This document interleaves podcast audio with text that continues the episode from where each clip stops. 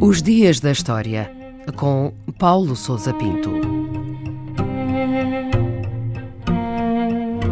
4 de julho de 1937, o dia em que Salazar foi alvo de um atentado.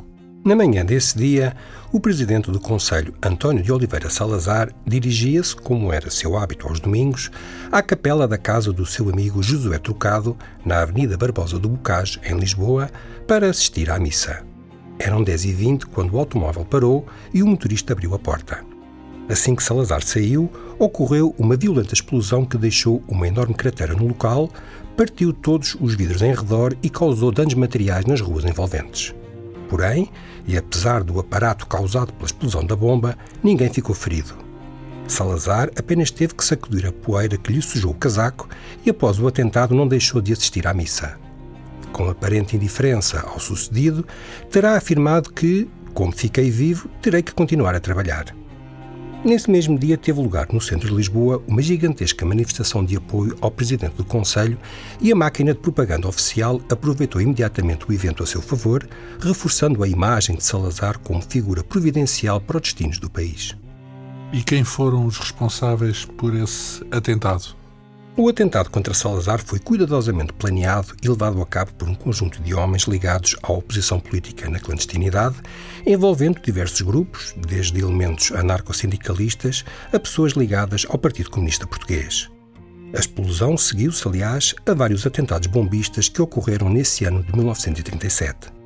Silvino Ferreira, Fernando Tavares e Emílio Santana foram alguns dos implicados.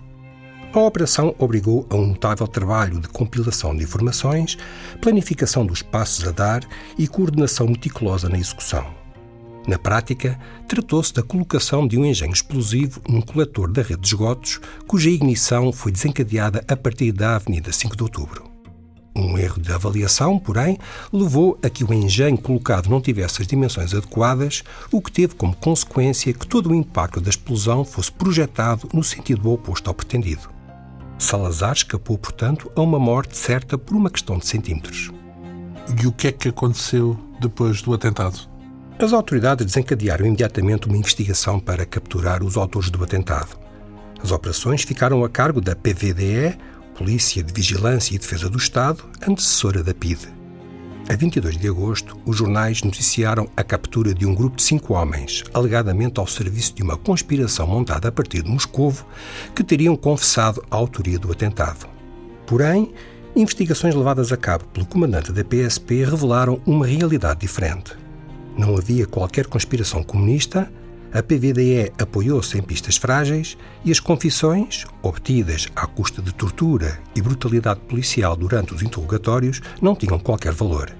Foi assim feita uma investigação paralela e rigorosa que acabou por apurar os factos e por conduzir à captura da maior parte dos verdadeiros responsáveis, que foram julgados e condenados a penas de prisão maior já em 1939. Os pormenores do atentado a Salazar e do respectivo processo só foram conhecidos depois de 1974, após a publicação das revelações de Emílio Santana, um dos envolvidos no caso.